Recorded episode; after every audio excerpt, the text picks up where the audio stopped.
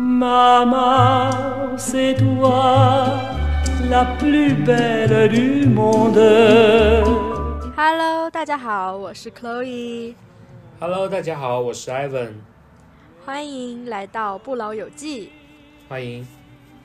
那么上周末呢是一个非常伟大的节日啊，就是母亲节。所以这一期我跟艾薇老师商量了一下，我们想来分享一下我们各自印象最深刻的荧幕母亲形象。然后艾文嗯老师沉默许久，发给我一个备忘录的截图，上面写着“妈妈再爱我一次”，真的有够苦情的。哎，这个电影真的很经典。呃，我稍稍后我再仔细介绍一下这个电影吧。大家听了这个名字可能会先笑一下，但是一会儿会让你们哭出来的。艾文先酝酿一下感情。呃，嗯那么我呃想到这个选题，或者说我想到母亲节，呃，要给大家分享的电影或者荧幕母亲形象的话，我脑海中马上就蹦出了一个电影。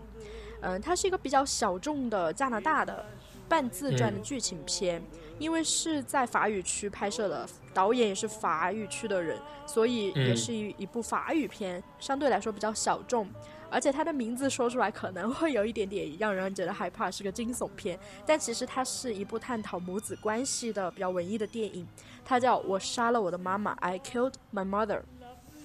它是由加拿大著名的导演 Javier Dolan 编剧、导演，并且自己主演的，也是他的一个处女作。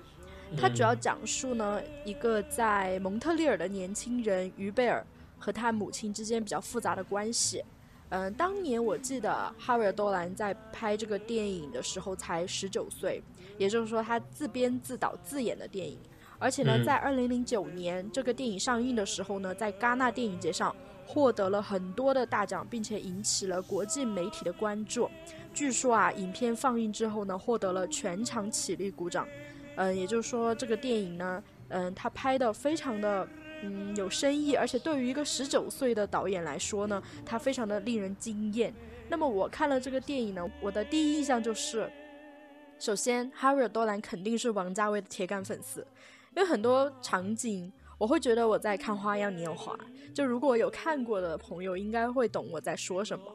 第二呢，就是这部电影我是很小的时候就看过了，可能就在零九年它刚刚上映不久，我就在百度贴吧看到了它的资源，然后我就点进去看了。看了之后，嗯，当时我还不能描述我看出来是什么感觉，我只觉得心中五味五味陈杂。那么哈维尔多兰呢？先来介绍一下这个有名的导演，他也算是年少成名了吧？他出生于一九八九年三月二十日，也就是说，在这个拍这个电影的时候，他才十九岁嘛，就非常的年轻。嗯，他是加拿大的电影制作人、演员和服装设计师。他的作品呢，在国际上获得了许多的赞誉。呃，他最近一部获得戛纳电影节评审团奖的是一部叫《妈咪》的电影，也是一部讲跟妈妈关系的。我记得他有很好几部电影都是讲母子关系的，所以我猜测他跟他妈妈的关系应该也是像电影中描述的这般微妙。啊、而且呢，嗯，他多次的获得了戛纳电影节大奖，并且还有一些加拿大的银幕奖，还有凯撒奖等等等等。他也是一名演员啊，他最近呢客串了一个恐怖电影，嗯，就是《小丑回魂二》。然后大家嗯比较熟悉他的作品呢，就是他导的是那个 Adele 的《Hello》那个 MV，嗯，就是 Hello 啊、大家应该知道，我就不唱了。呃，不知道你可以唱。对，然后他还有一些我比较喜欢的作品，嗯、比如说《汤姆的农场旅行》《双面劳伦斯》《只是世界尽头》，还有最近他也导演了一部惊悚片要上映。总而言之，嗯我觉得他导演的很多作品，呃，都带有一点惊悚元素，而且背后呢都是探讨人和家庭的关系，特别是跟母亲的关系。那么我们再来看一下这部电影本身。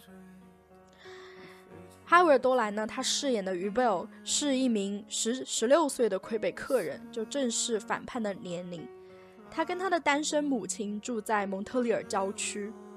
在于贝尔很小的时候呢，他的母亲就跟父亲离婚了，就是一个嗯单亲家庭的现状。于贝尔几乎看不到他的父亲，我觉得这也导致嗯在他的心目中有刻意美化父亲的形象。那影片一开始呢，就是一天早上，于贝尔的母亲开车送他去学校。呃然后因为母亲边开车边化妆嘛，然后还可能有一点路怒吧，就骂了别人，然后嗯于贝尔就很看不惯他妈这样的这样子，然后他就跟他妈吵架，就说你能不能不要这么没有素质啊，而且你能不能安全驾驶啊，不要化妆了。然后他妈就很暴怒，然后他们在车上就吵起来了。很像我们上一期讲的《怒呛人生》的开头。对对，也是一个 beef 的状态，这是母子之间的 beef。然后呢，嗯 r e b e l 就上学了。上学之后，他老师就跟他说，可能要请你妈妈到学校来一次。然后 r e b e l 就说：“我妈死了。”也是很有个性。然后后来呢，他老师发现就是这是谎言嘛，他妈没有死，因为他妈后面就出现在学校了。他老师就将这个谎言表述为你杀了你的妈妈。然后呢，于贝尔就此就发发表了一篇文章，就叫我杀了我的妈妈，这也是点明了我们这个电影的题目。然后呢，于贝尔在途中呢，他尝试和妈妈缓和关系，他跟他妈妈说，就是我能不能就是搬出去住，因为这个时候于贝尔有一个男朋友，而且他们的关系很稳定呢，他就想跟他妈妈说，嗯、我能不能搬出去住？然后他妈妈就说行啊，OK 啊。其实他妈当时在看电视啦，就是没有很听进去他在讲什么。然后他妈就随口一答 OK 啊。然后于豹就很开心。然后在那段时间他就表现得非常好，他非常想缓和他跟他妈妈的关系。他做家务，他也给他妈妈做饭，然后就接近他极尽讨好之事。然后呢，在某一次他做了饭之后，他给他妈妈嗯。聊天聊得很愉快，他这时候突然说：“我房子已经找好了，就是说你能不能给我一点钱？”然后他妈就说：“给什么钱？”他说：“我要搬出去住啊，你已经答应了。”然后他妈就矢口否认，然后于贝尔再一次再一次发火，然后母子又再一次 beef。我我觉得这一段也是让我非常的共鸣，就是父母说话不不算话的场景，就飞快的在我脑海中闪回。对，都是曾经的受受害者。对，然后这个这个电影就是嗯推向一个小高潮呢，就是嗯于贝尔的母亲她去晒那个日光浴嘛，但是于贝尔嗯就说你其实晒那个日光浴很土啦，但是对于她妈妈来说这是一个非常时髦的活动，并且她就约上自己的闺蜜，就心情很好的去晒日光浴，然后在那儿等的时候呢，她遇到了于贝尔男朋友的妈妈。其实呢，于贝尔和她男朋友已经在她男朋友的妈妈那儿已经已经算是一个公开的状态了，而且她男朋友的妈妈也是非常开明的，就是嗯非常支持他们。然后在这个时候呢，她男朋友的妈妈就认出了于贝尔的妈妈，就说：“你是于贝尔的妈妈吗？”然后他妈就说：“是啊。”然后他说：“你知道吗？下个月他们就在一起两年了。”然后他妈就说什么两年了？然后在这个时候呢，于贝尔在他不知情的情况下就被出柜了，而且他妈妈也是第一次知道这个事。回家之后，母子又经历了一次争吵，特别是他妈妈觉得，嗯，你这么重要的事情你没有第一时间告诉我，而且你已经跟他在一起两年了，就觉得特别的伤心。就大家可以看出，这时候他们的，嗯，关系的裂痕已经进一步的放大了。但是呢，嗯，没有选择跟儿子尝尝试着修复这一层关系。相反的呢，他妈妈做了一个非常错误的决定，就是他嗯联系了他父亲，并且呢，他们决定把儿子送往寄宿学校。嗯，我相信经常看欧美电视剧的朋友们对寄宿学校这个概念应该不陌生。就是他们会觉得有一点问题儿童啊，或者说不良少年啊，或者不太好管教的孩子，他们就把他送到寄宿学校去，就相当于是嗯比一般的公立学校更加的严格的管理。然后于豹就很不愿意，但是这加剧了他母子关系的分裂。但是呢，嗯在这个时候，我们可以看到，就是他父亲第一次登场嘛，就他父亲刚来的时候，跟于豹进行了一个非常生疏的拥抱。就是父子会很尴尬，就很奇怪，就是你明明是父子，但是他们俩却很尴尬，然后就进行了非常生疏的拥抱，然后到后面你会发现，原来他妈妈才是这一对父母当中比较好的那一个，因为当于贝尔说出我不要去寄宿学校之后，他爸就差点要打他，就可以看出至少他妈没有对他家暴，嗯。但是呢，于贝尔的反抗当然是无济于事的啦，他妈就把他送到了寄宿学校。然后呢，再把他送往寄宿学校的那一天呢，就他们有一个非常非常有深意的对话。就是于豹在那一刻，就是他要上那个大巴去寄宿学校，他终于情感爆发了，他就对他妈大喊大叫，就说：“我我太恨你了，我恨你，我恨你就没有任何的审美水平，我恨你没素质啊！啊，我恨你，就是吃东西的时候嘴边上还有食物的残渣，不修边幅，不听人家说话，以自我为中心，然后就经历了对他妈的一场指控，然后后来他妈就什么话也不说，就这样看着他，然后于豹就感觉很绝望，他就说了一句，就说如果我明天死了，你会怎么办？然后他妈没有说话。雨豹觉得特别的绝望，然后就转身就上了那辆大巴。然后在那辆大巴缓缓开走之后，他妈妈才盯着那辆大巴说：“那我明天也会死。”我觉得这是这个电影的里面的名场面，就是其实这对母子是非常深爱着对方的，但是在一次次的嫌隙之后呢，他们的关系却被推得越来越远。但是我们可以明显的感觉到他们的感情是那么的深。那么在寄宿学校呢，当然雨豹过得不是很开心。首先呢，他遭到了校园的霸凌，然后他在寄宿学校呢，他也遇到了一个男孩，就另外一名男孩嘛。然后在跟那名男孩相处的过程中呢，他们发生了暧昧，并且接吻。但是在接吻之后呢，比较明显的感觉到，其实这不是自己想要的。或许只是因为自己在一个陌生的环境里，或许只是因为家庭的这些繁琐的事情，让她做出了这个决定。因为她对她自己男朋友的感情非常的深，所以呢，她就乘坐地铁。回了家，叫醒了她的母亲，与她进行了一次非常深刻的交流。因为这个时候其实他是有点神志不清醒的，他去参加了一个派对嘛，然后可能吃了一点东西，然后呢，他终于在这种状态下对他妈说出了所有的实话，然后他妈也安慰他。在这个时候呢，他们的母子关系稍微有一点点缓和，但是呢，第二天他发现他妈又在寄宿学校又给他注册了一年，然后他就发疯把他妈的卧室给弄乱了。然后又与他妈进行了争执。等一下，他发疯只是把他的妈的卧室给弄乱了呀？会不会 那比较正常？那不然还要怎样？那那那会怎样？让他发疯的程度比较低一点，感觉。对，这其实其实于贝尔还是相对来说比较比较乖的一个儿子啦。然后最后影片的高潮就是，呃，于贝尔不见了，他从那个寄宿学校里溜走了，然后校长就打电话给他妈。然后就说你儿子不见了，然后留下了一个字条，说他在他的王国里。然后其实他母亲很确切的知道，与 Bell 的王国就是在他小时候跟他父母一起住过的房子里，在一个海边。然后在影片当中呢，也无数次闪回，就是 Bell 回忆他小时候跟他妈妈在那个海边的房子里无忧无虑生活的一些片段。也就是说，在那里度过的他的一些人生阶段，是他嗯这一辈子最快乐的回忆。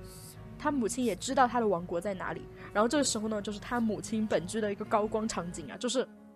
这个校长就有点阴阳怪气啦，就说，嗯，你可能没有没有照顾好你的你的儿子，就是你可能没有太教育好他，像你这种单身母亲，你就是没有时间去教育他，所以你把他教成这样子。在这个时候，他的母亲勇敢的站在了 Rebel 这一边。他首先就说 “excuse me” 啊，就是你说啥？然后就开始在那里对校长大喊大叫，就说我的儿子我自己清楚，他有没有问题我自己清楚，你没有任何资格站在这里指责我的教育有问题。然后就把校长一顿子骂，把校长就说的不敢不敢说话。然后他就跑到了海边，他在那儿找到了他的儿子 Bell，他什么也没说，他就坐在了他儿子旁边，一起俯瞰着海滩。然后影影片呢以于贝尔小时候与母亲玩耍的家庭录像片段结尾，我觉得这就隐喻了他们母子，嗯，就最终放下了他们经历的一切，然后达到了一个亲子关系的和解。嗯，我觉得这部电影呢，我看完之后觉得后劲很大，就是虽然感觉说完都是一些很细碎、很琐碎的生活的片段嘛，就其实没有特别的 drama，但是在很多片段都引起了我的共鸣。特别是我之前十几岁的时候，我看我会共鸣到于 Bell，因为就像我之前说的，就是很多片段你会想到自己的父母啊，比如说明明答应好的事情，他就表示他记不到了，就会让人觉得特别的冒冒火。但是最近几年又反复的观看之后呢，我发现我其实也能理解他的他的妈妈了，就是相对来说双方也都能理解一点点了。然后我也会思考我自己跟我妈妈的关系。嗯，首先呢，我就会感觉，其实母子关系，包括母女关系出现冲突的一个高峰点就是青春期。嗯，因为这个时候呢，青春期的我们已经开始有自我意识了，就是我们不再是小时候那个，嗯，依附于母亲的存在了。其实有时候呢，嗯，孩子与母亲爆发冲突，只是因为孩子想帮想被当做一个完整的人来对待。比如说，他父母不顾他的意愿，把他送进了寄宿学校。其实说白了，寄宿学校就是一个柔软版的杨永信，就是可能要好一点。对，我一直想说这个事情，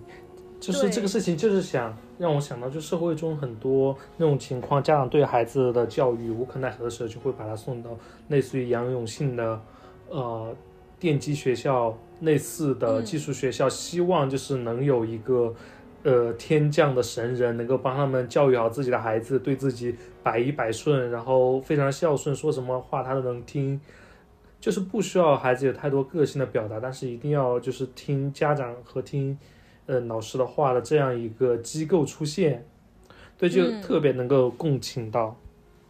对，这其实就是没有把孩子当成一个，嗯、另外一个独立的人来看待，他只是很想把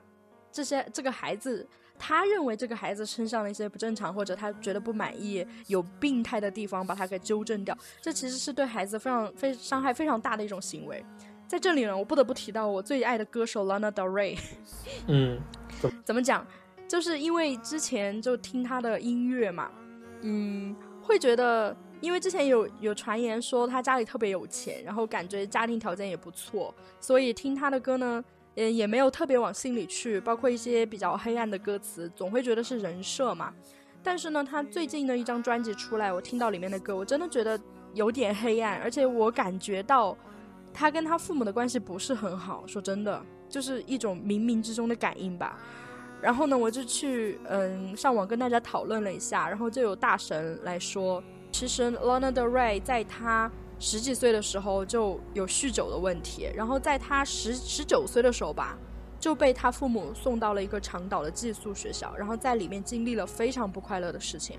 所以呢，他后面从那个学校出来之后呢，他在外面流浪，他宁愿在外面流浪，他都不愿意回家。也就是说，这一层跟他父母的信任，或者说这一层跟原生家庭的依附，他已经断掉了。我觉得直到现在，他好像都没有完全原谅他的父母，这一点你从可以从他的歌当中理解到。所以我听到他这个经历之后呢，我也感觉呃特别的诧异。让我想起来之前好像我忘了是一个日记还是一个真实的案例啊，就是一个被送进戒网瘾的电击学校的一个学生，后面出出狱吧，出狱过后，他就回去把他父母给杀掉了。我忘了这是一个事件，还是说他在日记表达这样一种想法。嗯，我不知道口语老师记呃知道这件事吗？就是感觉类似的事情都真实的听说了。对，对真实的我杀了我妈妈。对对，所以又回到这个电影的片名，就是我杀了我妈妈，听了就非常的惊悚，就像艾文老师说的一样，可能有很多那种真实的弑母案件，然后你，嗯，去了解它的背后的一些背景故事，其实都暗含了很多就是家庭里面埋藏很深的悲剧的源头。嗯，那么其实我觉得人在成长过程当中呢，他必定面临一次精神上的弑母，就是只有面临精神上的弑母，才能够长大。嗯，嗯因为我们在出生之前，我们其实一直是跟妈妈待在一起的，我们就是产生于她的体内的。对呀，我们在出生之前是是在妈妈肚子里嘛，就是一直是跟妈妈待在一起的。然后在我们出生的那一刻呢，我们就作为一个生命来到了这个世界上。在这个时候呢，我们与我们的妈妈进行了第一次的分离，也就是我们出生了，这是我们身体上的分离。嗯，但是呢，随着我们慢慢的长大，在我们有自我意识的时候，在我们十几岁青春期的时候，我们就会开始经历一个第二次的分离，也就是我们精神上与母亲进行分离，也就是嗯所谓的精神上的弑母。但是我体感上是觉得，至少在我的身边，在中国这个社会，我观察到，很多人一生他都不能做到精神上的弑母，他都不能在精神上与他的母亲进行一个分化。让我想起了那个羊，呃，我忘了那个作者突然叫什么名字啊？就是他有写了一本书叫《巨婴锅 》，哦，现在就是现在还能看到吗？这本书？呃，对，那本书被禁了，叫作作者叫杨什么来着？突然忘记了。嗯对他就是也有想也有写到，就是很多人没有完成精神上的与母亲的分离，然后一辈子活像一个巨婴，大概就是这个情况。对对，因为就像这个电影当中，于 Bell 他有两次否认他母亲的存在。第一次就是他老师说让你妈妈来一趟，他说我妈已经死了。第二是他写了一篇叫《我杀死我妈妈》的论文。我觉得这就是体现了在电影当中，因为他很爱他的母亲，嗯所以他才会很在意他，所以他母亲的一些伤害他的做法才会让他格外的感觉到被伤害。所以他为了保护自己的感受，他不断的在精神上抹杀自己母亲的真实存在。但是他在影片当中又说呢，就是如果有人要伤害我妈，我恨不得把那个人杀掉。但如果你让我说的话，我可以说出一百个我更喜欢的人，就比起我妈妈来说。嗯在他对着摄像机说这句话的时候，我真的深深的感叹，真的就是我之前有为这个电影我写过一个短短的影评，我看了一下豆瓣上的记录是二零一五年写的，我写的是我很爱你，就是对于母亲来说肯定爱母亲，但是你真的喜欢母亲吗？就是说当这个人，当这个女人她不再是你的母亲的时候，你作为一个人类，你对他作为另外一个人类，你真的会喜欢他吗？这真的不一定。我们其实从在母亲的肚子里的时候就爱着母亲了，但是这种爱呢，它必然要迎来一个痛苦的分离。嗯，就是我觉得我现在都还没有做到的，就是在精神上进行一个弑母。而且我发现我自己的妈妈对我一旦有这种行为的端头，她就会特别的敏感和抗拒。嗯，我举个例子嘛，就比如说、我的一些缺点，当然啊，人都要为自己的缺点负责嘛。都我妈也，我妈也觉得我的缺点要我自己负责，我也在负责。她会说你啊、比如说你很懒啦、啊，你很拖延啦，都是你的问题啦。我 OK，我觉得这没问题。但是呢，我发现我妈把我的成就归功于她的成就，就是我的成就也就是她的成就。我觉得这是一件很可很可怕的事情。倒也不是说我不愿意把我的成就分享给她，我只是觉得这其实没有把我们进行一个很好的分离。然后我就纠正他呀，我说这其实是我的成就，或者说这是我值得庆祝的事。然后我妈就会表现的嗯、呃有一点生气，或者有一点难过，就说你为什么要跟我分的这么清？所以我觉得其实到现在我还是没有摸到这一个在精神上弑母，或者说跟母亲完成一个精神分化的呃一个方法。但是我觉得已经，嗯嗯，我觉得可能是可能是父母没有，就是他们在自己的理解的基础上没有完成跟孩子的就是精神上的分离。可能我们这一代接触的教育，可能让我们更好的就是以那种呃个人主义啊，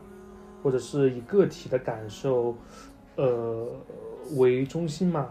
然后可能父母的话，可能还是比较坚持的，就是会呃受到他们小时候接受的教育的影响，比如说孩子和母亲就是天然是一体的，然后就没有分得很没有分得很清。我的我妈妈有时候也会这样，就是她会因为我的一些事情分得很清，她还觉得会有一点点对 对有一点介意。她说啊，我们还分这么清吗？对对，对对，所以其实我觉得在在中国的话，就是国情，考虑到国情和我们的文化嘛，就是可能这个嗯尺度我们要自己，我们这一代人需要自己再去探索一下。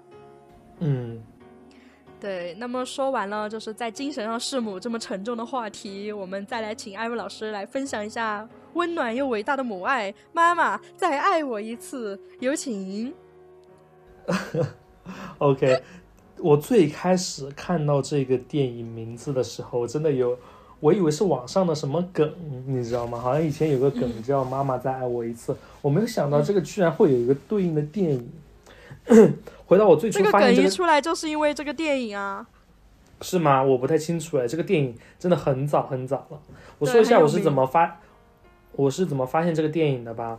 呃，是我嗯大学时候做一个男大学生，然后可能是放假的时候在家里看电视，就突然那个电影频道还是什么星空卫视啊，我已经不记得了，就有放到一个黑白电影。我估计一边玩手机一边看吧，我也没太注意。嗯 结果就意外的把这个电影就看完了，然后一边看一边默默的流泪。我记得那个是晚上，我妈他们好像都已经睡睡掉了，他们都可能都睡醒了吧，都打了个盹儿了，然后就起来，发现我一个人坐在客厅，就是偷偷的抹眼泪。然后他说你在看什么？我说我说我说我在看那个，呃，妈妈再爱我一次。我说你知道吗？我我妈其实不是一个很喜欢看电影的人，她一听这个电影名，她惊了一下，她说你居然在看这个电影，这是他们小她小时候看过的电影。我也惊了一下，我说。你居然还看电影吗？因为平时我看电影的时候，我妈都不看的。嗯，对。然后他说，这个是他们小时候电影，在呃小学的学校里面有那种露天的放映室，呃，露天的那个呃，我不知道那个叫什么，就是露天一个放电影的地方。然后所有的学生都坐在一起，把这个电影给看完。他说那天看完过，整个校园就是爆哭。对，然后根据这个情况，我在最近写的时候，我又看了一下那个豆瓣的最新评论哈，就最近的几个评论，我可以给大家分享一下。就比如说有说哭的半死，精神污染，有有提到说妈妈喜欢看一边看一边哭，然后有人说别的不记得了，就记得我上小学的时候，我妈带我看的，我差点哭背过去。这应该是我人生第一次在电影影院看的电影。对，然后还有一个比较好笑，他说差点没把我这个三十二的老汉哭死，我的天哪，不能听孩子叫妈。天哪，说的我我马上要去看一下今晚。真的，还有一还有一个人这么形容，他说二十年前第一次看的时候，说出来你们可能都不信，因为哭的太厉害了，眼泪止都止不住，鼻子全塞死了，胸口堵得慌，呼吸都不顺畅了。情况不妙，我猛地一吸鼻子，结果用力过度，我闪到了腰。对，天哪！他说：“为了自己的身体健康，还是不要再看《妈妈再爱我一次》这么说。”对，我觉得这个电影真的是集集成了那个琼瑶式的那种，怎么讲，就是那种感觉啊。对，就真的很苦情，就又有中国的传统文化的色彩。然后让你非常能结合当下的那个时代背景和你周遭的社会环境，感觉这个事情就发生在你身边。但是这个电影是一个台湾电影啊，它在最开始上映的时候，台湾观众其实反响不太好。它也是个非常非常低频呃低成本的一个伦理悲剧片啊。嗯。但是它在大陆是非常轰动的，呃，一九。一九八八年，他在台湾第一次公映时，其实票房非常差，然后后面过了几天，他就悄悄的下架了。然后偶然的期间，然他会发，他发现，在那个内地，呃，内地就引进了这个电影嘛，然后居然造成了空前的轰动。其实这个时间都过过了两年了，然后内地才发现这个电影。其实最在一九九零年六月的时候。妈妈再爱我一次就开始在大陆适应，那首先是在武汉热起来的，然后是上海，最后在全国铺开放映的时候是九零年的九月份。那么到九零年年底的时候，一共发行了三百九十七个拷贝，那个是九零年的时候，观众人数就已经超过两亿，票房已经上亿元了。天你要知道那个年代就上亿了。对啊，那个时候电影票价贵的一块到三块，便宜的三毛五毛的，还有像我妈妈看的那种，估计就是不要钱的。嗯，银河护卫队最近才破亿嘞。对，那个是最近已经比较好的、比较好的漫威片了。对，然后这个主题曲有“世上只有妈妈好”，牵你的手，妈妈的手，爸爸我爱你，听起来就是很让人哭的 名字。对，然后这个电影的呃剧情啊，就不得不说台湾还是很会拍这种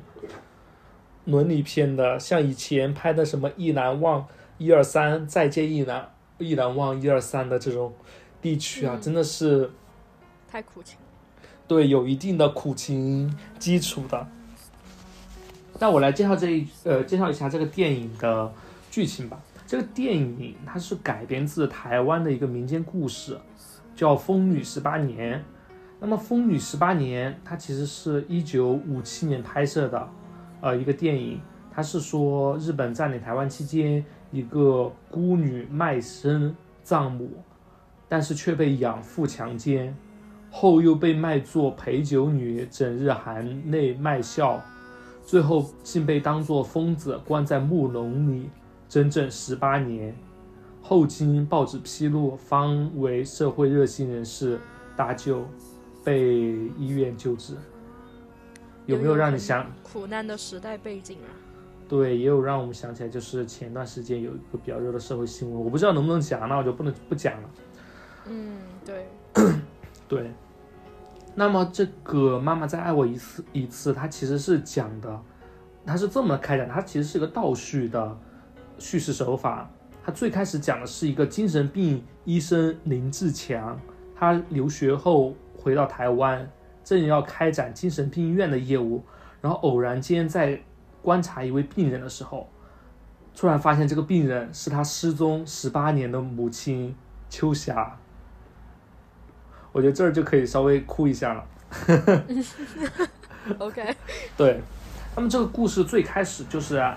在那个林志强还小的时候嘛。林志强的爸爸他是一个富豪子弟，叫林国荣。他与林秋霞就是林志强的妈妈，他是真心相爱的。那个时候本来已经准备结婚，但是因为，呃，黄秋霞，不好意思，是黄秋霞，她的身世不太好，因为黄秋霞是他人的私私私生女，然后由母亲独自抚养长大，然后就遭到了林国荣的母亲万般的阻挠，最后强行将他们拆散，拆散了。但是黄秋霞当时已经怀了林国荣的孩子。那无奈黄秋霞只能投靠乡下的姨母家，并自己生下了儿子林志强。那么在家人的安排下，林国荣强就娶了和他门当户对的女子作为他妻子。但是黄秋霞这个时候就独自一人，就是含辛茹苦的将自己的儿子抚养长大，然后母子俩相依为命，然后感情非常深厚。然后剧情的高潮就是这里，就是几年后林国荣的妻子就发现不能生育，但是那个时候呢，因为要延续林家的香火，林国呃等一下，就是林国荣的父亲母亲就打起了林志强，就是那个呃和黄秋霞生的那个儿子的那个主意，他们就开始开出各种条件。想要将林志强带离秋霞的身边，然后林国荣的妈妈甚至准备将林秋霞告上法庭，想尽各种办法想要夺回他们的孙子，然后回到林家来认祖认祖归宗。那个时候，台湾的那个宗族的这种传统观念也是非常的重的。其实现在在，其实现在在大陆区，其实这种观念也是非常重的。但是后来呢，林志强，后来就是秋霞，她出于对于儿子未来发展的考虑，毕竟他的爸爸家里非常有钱有势，出于对他未来发展的考虑，他的母亲秋霞就忍痛将林志强强行带回了林家抚养。但是志强呢，他因为从小就跟他母亲长大，一直都是不同意的。那么被母亲强行带离带到了林家过后。志强也是每天都思念他的母亲，怀念和母亲在一起的日子，就是尝试了非常多次要回到他的乡下母亲身边。后面在有一次一个刮着台风下大雨的晚上，林志强就是儿子逃到了一个和母亲曾经一起祈祷过的寺庙门口，就在寺庙门口前一直许愿，想要回到母亲身边，一边许愿一边哭，然后。配合着那个风雨交加的夜晚，这个也是一个非常好哭的点。嗯，对，呃，第二天，呃，因为儿子失踪了嘛，第二天林家就全家人出动人去找他们的儿子，呃，不找志强，然后志强被家人发现的时候，已经就是哭晕过去了，已经昏迷了。然后他的妈妈后面知道这个事情。然后情绪非常崩溃，然后想再去准备找他儿子的时候，失足摔下了楼梯，然后导致他丧丧丧失了所有的记忆，变成了一个疯子。嗯，就是时间线一下子就来了非常多年以后，留学回国的志强，在疯人院发现一个手里抱着熊猫、目光呆滞的女患者，然后他努力辨认，发现这个就是他失散多年的妈妈黄秋霞。但秋霞现在已经分不清，已经辨认不出眼前的这个儿子了。于是林志强就抱着他的妈妈，唱着小时候妈妈曾经唱给他的歌：“世上只有妈妈好。”歌声中，秋霞终于想起所有的往事，最后母子相相认，相拥而泣，是不是很感人等一下，啊？这中间这么多年，就是他儿子没有找过他吗？对，因为他妈妈变成疯子过后，就住进了疯人院，然后也不能呃再呃那个抚养他了嘛。他还是回到他爸爸身边，也其实也能看得出来，只有他爸爸才能够有财有财力把他送出国去学习医。对。你介绍了这个电影的，就是剧情之后呢，我感觉就是那那几年，或者说那个年代，台湾拍了很多这种苦情的戏嘞。嗯，我我记得我小时候有跟我奶奶一起看过，也是台湾拍的一个电视剧，叫《春天后母心》，你看过没有？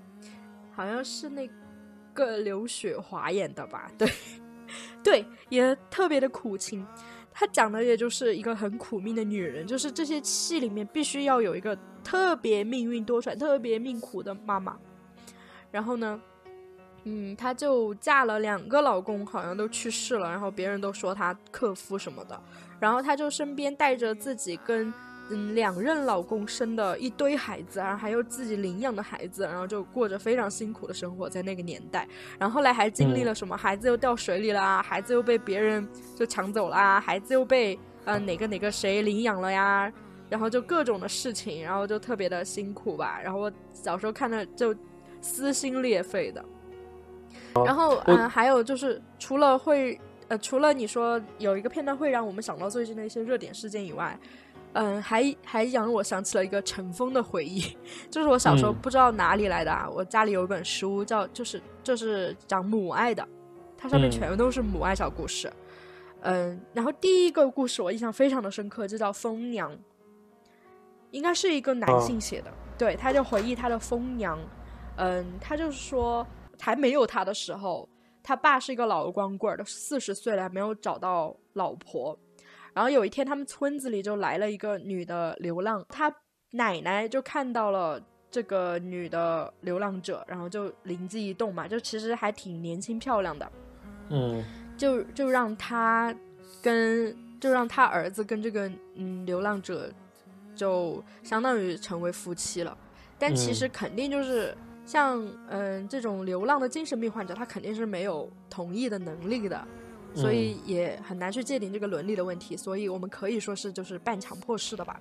嗯，然后后来就生下了他，就是他，也就是他妈妈嘛，这个流这个流浪者。然后据他回忆呢，就是小时候从小这个他妈妈就疯疯傻傻的，但是对他一直很好。然后在他是婴儿的时候，他妈就很想抱抱他、照顾他，但是他奶奶就怕他把他的嗯宝贝孙子伤伤害了，就从来没让他妈抱过他。然后小时候还经历过，就是他妈还要干农活，然后拔、哦拔杂草的时候不小心把别人的水稻给拔了，然后人家就找上门来，然后他奶奶就把他妈暴揍一顿，然后就把他妈赶走了。然后他身边就没有他妈妈的陪伴，他就这样长大了。然后在他比较大的时候呢，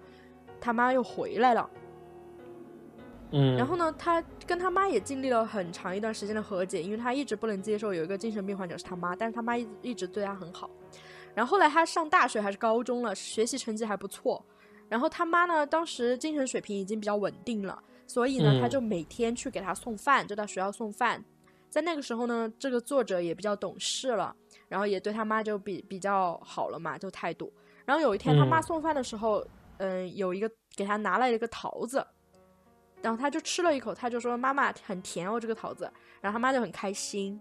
但是呢，那一天他妈妈就没有回家，就他爸就打电话就说：“你妈妈没有回来。”然后后来他们就很着急，就顺着他学校到他家的那个路去找，然后在嗯悬崖上就看到了一棵桃子树，然后他妈妈就已经已经失足掉到了悬崖下面去了。就是我当时看到这个故事，我觉得特别难受。你这个确定是一个儿童读物吗？就可能就可能不是儿童读物吧，就是嗯，一个一本描写描写母爱的书。就是会很难受，小时候看完会很想哭，但是现在看完，我真的觉得这妈妈好可怜。首先就是精神有问题，然后流落街头，然后也不知道同不同意就被别人掳到家里去，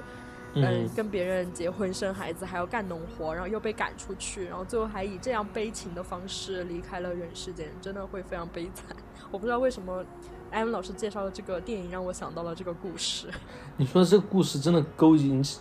呃，那个勾起我非常多的回忆，我已经记不太清楚这是电视剧还是真实的新闻报道，因为好像现实生活中真的有这种事件呢。而且我发现关于母爱的这些事情，真的是非常好的一个催泪的题材，让我想起了以前非常爆火的一个电视剧，叫《我的丑娘》。你有 你你有看过？我当时一个疑问，首先是对他的娘好像看起来不太丑啊。就还好啊，没有他表演的那么夸张。但是我妈当时很很喜欢看那个电视剧，我有有看过几集，啊，非常催泪，真的非常催泪。对，但是就是你不发现这些故事在催泪的背后，你真的无法细想很多问题，就是它里面的体现出了一些封建思想啊，一些男权社会的压榨，真的很恐怖哎。包括就是有一有一部就是大家都批评的作品，就是《娘道》啊，里面也是描绘的母亲形象，但大家都我的丑娘和娘道是同一个演员，那个娘都是同一个，对对吧？那哪里丑啊？只是有点整容脸而已啦，这能说吗？啊，我看不出来。OK，对，嗯，就像那个《妈妈再爱我一次》里面那个，就是最开始黄秋霞要跟林国，呃，林国荣。分开的时候也是受到传统的思想嘛，就是家庭一定要门当户对，特别是一家又是书香门第、比较有权有势的时候，特别要求另一家你的出身呐、你的家庭呀都要过得去。包括现在，其实也是很多人都是这么想的，而且这种思维或者这种思想，其实越来越受到大家认同。大家会觉得门当户对，两个人的见识、眼光这些。往往会一样，就是就少了很多像以前对爱情的向往，多了很多对现实的考量。嗯，对，对，不仅如此，就是还有一些，我觉得最窒息的就是传宗接代了。就比如说，你说这个电影里面，因为林国荣的妻子不能生育，所以为了延续林家香火，然后才把那个志强从妈妈身边抢走。还有我刚才说的那个我的傻娘那个故事里面也是，就是为了延续香火，所以必须努一个女子回来给他们生一个好大儿。很多就是关于母亲的悲情故事里面，特别是有时代背景的啊，都会带有这样一些元素在里面。对，但是不得不说啊，母亲的形象或者跟母亲相关的故事，真的会非常的催泪。对。就是有几个原因，就第一个就是说，就母亲这种感、这种情感，真的是一是大家有母，首先就是人都有母亲，这是可以确定的，就是就是毕竟会有一个生母嘛，这么说吧，就是大家的这种情感，就是非非常具有普世价值的，就是大家大多数都是能够，几乎都是能够感同身受的，而且母亲就是作为一个就是。哺育者者的角色嘛，跟在陪在孩子的身边更多一些，然后带给孩子的温暖啊或照顾啊这些，相较于父亲这个角色来说，肯定是更多一些嘛。大家提起父亲这个角色的时时候，肯定就没有那么催泪了吧？可能哭的也是孩子吧，不是父亲吧？就是这个样子。对，就是孩子被折磨的哭。对。对，我觉得还有就是为什么母亲形象总会让人落泪？我其实觉得这还是。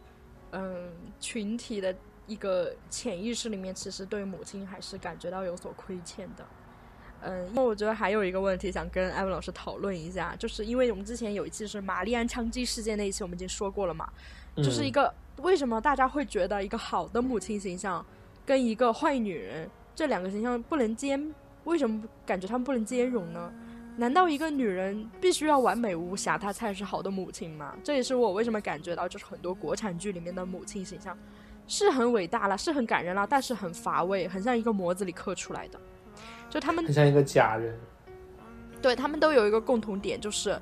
呃，娘道，对，就是然后对自己的好大儿特别好，对，然后对对丈夫也非常好，就是特别的贤良淑德吧。但是总感觉这样的母亲，只有这样的母亲才是好的母亲吗？就像我分享那部电影里面，我杀了我妈妈，我觉得这里面的那个母亲就非常的不完美，就是也很粗俗，随时都在骂人，然后也很暴躁。但是我感觉这是一个塑造的很立体的形象，就是它会让我想到现实生活当中的活生生的有血有肉的人，就是他很爱你，他作为一个母亲，他很爱你，但是他也是他有他自己的生活，他有他自己的想法，就是在我们日常生活中，也不是每天都能看到全心全意为你付出、为你牺牲的一个母亲。当然啦，有这样的母亲，我相信作为一个独立的人的话，你心理压力也会非常的大。其实。不仅是我们，不仅是我们要跟母亲划清界限，也就是说，我们要求母亲跟我们，嗯，树立一个心理上的距离。我们呢，也需要跟母亲画一个界限，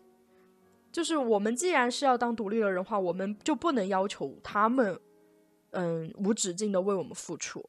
所以我其实觉得，一个好的母亲的形象，它不一定是完美无瑕的。她反而是有一点瑕疵，就是她首先是一个人，她才是母亲。嗯，对，我记得这句话，克洛伊老师之前也有讲过。对，就就是你要判断这个母亲形象到底塑造的好不好，你其实不用带这个母亲这个标签去看她，你就带一个人的标签去看她。她如果是一个塑造很好的人的话，她就是一个很好的母亲了。我我是这样觉得的，所以，嗯，这部加拿大电影才会让我印象这么深刻。对，嗯，我是觉得，就是我们为什么内地呀或者港澳台的这些影视剧中多了这么多苦情母亲的角色，或者是那么多类似于贤内助形象的母亲的角色？我觉得更多的可能是拍摄者或者编剧他的理想中的母亲是这么一个，嗯。形象，或者是是他意识的一个投射，或更泛泛的来讲，可能是因为它是存在于广泛的存在于编剧或者这些影视从业者的心中，可能就是一个文化意识的一个体现。我们的文化里可能就是没有，就是希望母亲首先是一个人，然后才是一个母亲这样，希望母亲就是一个奉献者，希望她一辈子就是为家庭、为孩子、为丈夫付出的这么一个角色。对，我觉得怎怎么说？我觉得一个独立的人要有自己所开心的事情，要有自己所喜欢的事情。但是母亲往往不是，就是一定要全身心的奉献。但是母说，但是说实在的，其实很多时候也能感觉得到，就是母亲，就是比如说我们的母亲或者其呃其他人的母亲，在做遵循这一套规则的时候，又会觉得自己不开心。就自己为家庭付出了这么多，比如说，呃，丈夫有的时候什么家务又没有帮忙弄，或者是搞乱了又没有去收拾，或者是孩子的学习成绩不是很好，就会让母亲有一种无力感，就是自己付出了这么多，好像这些东西都没有回报，都没有一个立竿见影的一个效果，然后让母亲的也很无助，然后会变成一个相互纠缠、相互折磨的这么一个情况，然后搞了一家人都不是很。很开心，所以我觉得我们的文化就是还是需要吸纳一点个人主义，就是会需要让每一个角色都开心一点，都开心起来。我很赞同艾文老师表达的观点，就是我们其实需要更多的就是个人主义加入到我们现在的一个家庭的叙事当中。呃，我刚才突然想到，就是我们这包括我们分享的两个电影嘛，就两个影视作品。它背后可能反映了就是两种社会，嗯，他的一个讨论。当当然啦，都存在这样一种对于母亲形象的一个歌颂嘛，就是我们上一期那个玛丽安也讲过的。但是呢，我觉得首先母亲她是一个生物学名词，就是她生了我，所以她是母亲。那么在我们更多的叙事当中呢，感觉母亲已经变成了一个社会角社会的角色了，就是我们对她会有。其实我们歌颂它，我们把它嗯歌颂的很神圣，其实就是把它架在火上烤。说白了，就是给它对加了很多枷锁和期待。对，对，所以我其实觉得，嗯，像嗯我们国家很多影视作品，它不仅是嗯主创人员他的意是一种投射，而且他这他在这些作品当中，他探讨的母子关系，包括母女关系，它更是一种父权制框架下的母女关系和母子关系。它看似是在歌颂母爱，它其实是在表达或者阐述这背后运运行的一套父权制的机制。因为大家都是这一套父权制机器里面的零件而已。但是呢，我觉得人类对母亲的感情，包括母亲对他，嗯、子女的感情，这本来是一种很私人的感情，它其实不应该被拿到这么宏大的叙事框架里面去讲述的，很可能就会错过我们真正这在日常生活中体会到的一些微小又真实的情绪。嗯，是的。嗯，那么就是在母亲节前后，我们录这一期啊，其实也就是想，一是纪念一下这个节日，第二个就是想让天下所有的母亲都能开心的做自己，做一个快乐的人。对对。那么，就像我们这一期的标题“母爱的阵痛”一样，就像我们出生会给母亲的身体带来阵痛，那么母爱给我们的感觉呢，往往也是温暖中裹挟着悲伤，爱意中夹杂的亏欠。就是这种复杂的联系，就让亲子关系成为了世界上最错综复杂，也是最难以令人割舍的一种关系。那么，如何在爱母亲和精神弑母当中找到平衡点，或许是我们每一个人一生的议题。那么，在母亲节，嗯，老到来之际呢，也祝全天下的母亲母亲节快乐。我是 Chloe，我是 Evan，拜拜。Bye bye. You better listen to what mama say. Mama, mama. Yeah, you better listen to what mama say. Don't wanna run. Yeah, you got